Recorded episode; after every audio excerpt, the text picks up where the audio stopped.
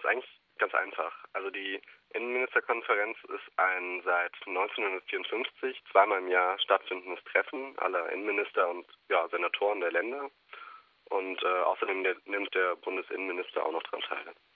Unterteilt ist das Ganze in sechs Arbeitskreise, wobei wir nochmal ähm, den Arbeitskreis Innere Sicherheit, der sich um Angelegenheiten der Polizei und ähm, Gefahrenabwehr, aber auch den Arbeitskreis Verfassungsschutz hervorheben würden. Da haben nämlich nicht nur äh, Innenminister und Innensenatoren Anwesenheitsrecht, sondern auch ähm, bei zum Beispiel Arbeitskreis Innere Sicherheit der Präsident des Bundeskriminalamts, aber auch der Präsident des, der Deutschen Polizeihochschule. Ähm, und äh, beim Arbeitskreis Verfassungsschutz ist der Präsident des Verfassungsschutzes anwesend, was auch nochmal ein Stück weit zeigt, dass ähm, da die, die staatliche Gewaltenteilung potenziell unterhöhlt bzw. ausgegraben werden kann. Ja, du hast ja schon gesagt, es gibt äh, verschiedene ähm, Kreise, die das bearbeiten. Diesmal soll auch der Linksextremismus im Fokus stehen. Wie kann das aussehen? Also was wird da besprochen? Naja, also da werden zum Beispiel äh, Dinge gesprochen, da werden sich Sicherheitstaktiken ausgedacht, äh, ähm, Repressionsmaßnahmen ausgedacht. Ähm, ja, also grundsätzlich berät die Innenministerkonferenz über die, die Ausrichtung deutscher Innenpolitik. Also das meint vor allem sicherheitspolitische, migrationspolitische, aber auch bevölkerungspolitische Themen. Ja. Ähm, wobei wir eben den Aspekt der, der, der inneren Sicherheit nochmal besonders hervorheben würden. Und ähm, der IMK geht es nämlich um, um die Bewahrung bzw. Ja, Gewährleistung innerer Sicherheit. Und ähm, diese sieht man eben in Extremismus theoretischer Manier, vor allem von ja, sogenannten Extremismen, ähm, wobei es nach den Innenministern zufolge ähm, nicht zu differenzieren gelte, äh, gefährdet. Und ähm, also es sieht halt so aus, dass alles, was den Standort Deutschland gefährdet, beziehungsweise Politiken, die von der sogenannten bürgerlichen Mitte abweichen, ähm, äh, als, als staatsfeindlich äh, erklärt werden.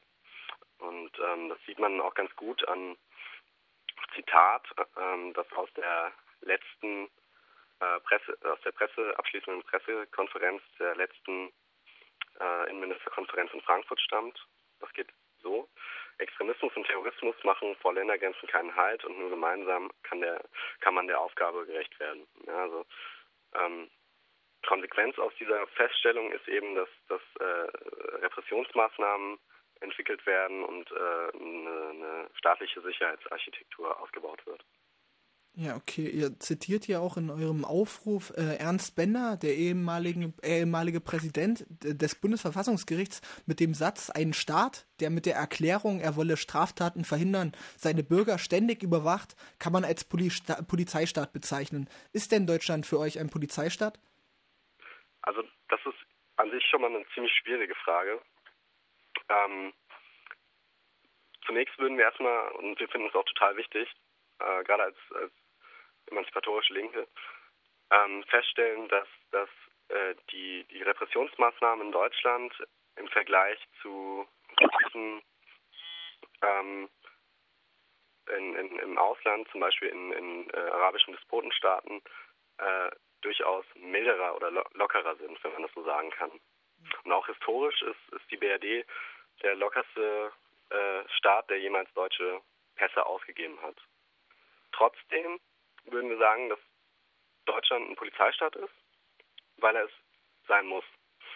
Ähm, denn, denn jeder Staat ist gezwungenermaßen ein Polizeistaat. Polizei bzw. die Exekutive ist schließlich das, dasjenige Mittel, was ähm, ja quasi dazu da ist, den staatlichen Rahmen der Produktionsverhältnisse zu sichern, beziehungsweise jene Gesetze durchzusetzen, die Grundlage für diese Produktionsverhältnisse sind dass die deutsche Polizei aber auch so für ziemlich viele Schweinereien ähm, zuständig ist, zeigt zum Beispiel, dass sie äh, ja, Abschiebungen durchführt und so weiter.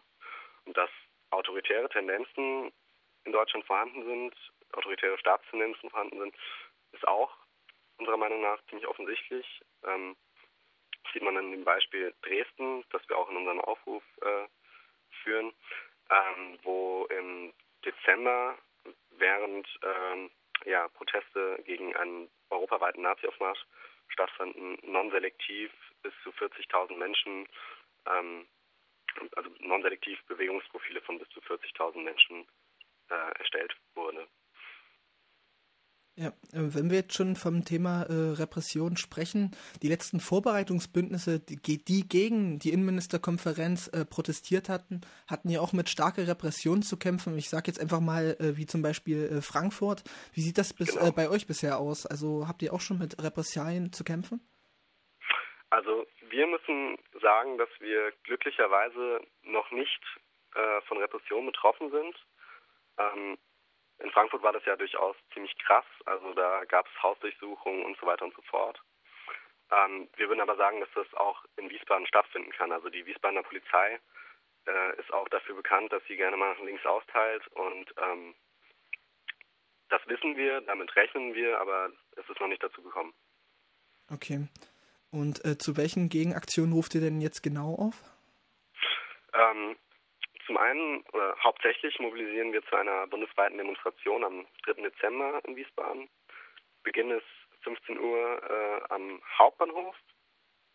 Außerdem machen wir äh, Aktionstage vom 5. bis zum 9. Dezember, wo es nochmal inhaltliche Veranstaltungen in Ministerkonferenz, aber auch äh, dezentrale äh, Aktionen geben wird. Des Weiteren rufen wir als Bündnis ähm, zu einer Kundgebung auf am 30. November. Ähm, dann wird der, äh, der hessische Verfassungsschutz ähm, sein politisches Herbstgespräch stattfinden lassen unter dem Motto äh, Kommunismus über die Wiederauferstehung einer totgeglaubten Ideologie, ähm, wo wir ein Stück weit diese Extremismus-Theorie angreifen wollen. Ähm, außerdem erklären wir uns solidarisch äh, mit, den, mit der Demonstration, die von den Jugendlichen ohne Grenzen organisiert wird, äh, unter dem Motto äh, I love Bleiberecht für alle. Die findet am 7. Dezember von um, um 17 Uhr am Wiesbadener Hauptbahnhof statt. Alles klar. Das du hast, ja, du hattest ja schon die Demonstration angesprochen. Was erhofft ihr euch denn von den Gegenprotesten?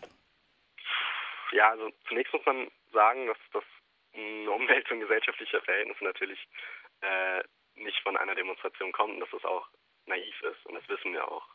Allerdings wissen wir auch, dass angesichts sich zuspitzender gesellschaftlicher Verhältnisse ähm, es unbedingt vonnöten ist, ähm, emanzipatorische Inhalte in die Öffentlichkeit zu tragen. Ja, und das, da würden wir sagen, bietet es sich gerade für eine emanzipatorische Linke an, den Staat, der ja letztlich Garant für ein Leben in kapitalistischen Verhältnissen ist, dort zu begegnen, wo er seine repressiven Maßnahmen trifft. Ja, nicht zuletzt auch aus Selbstschutz.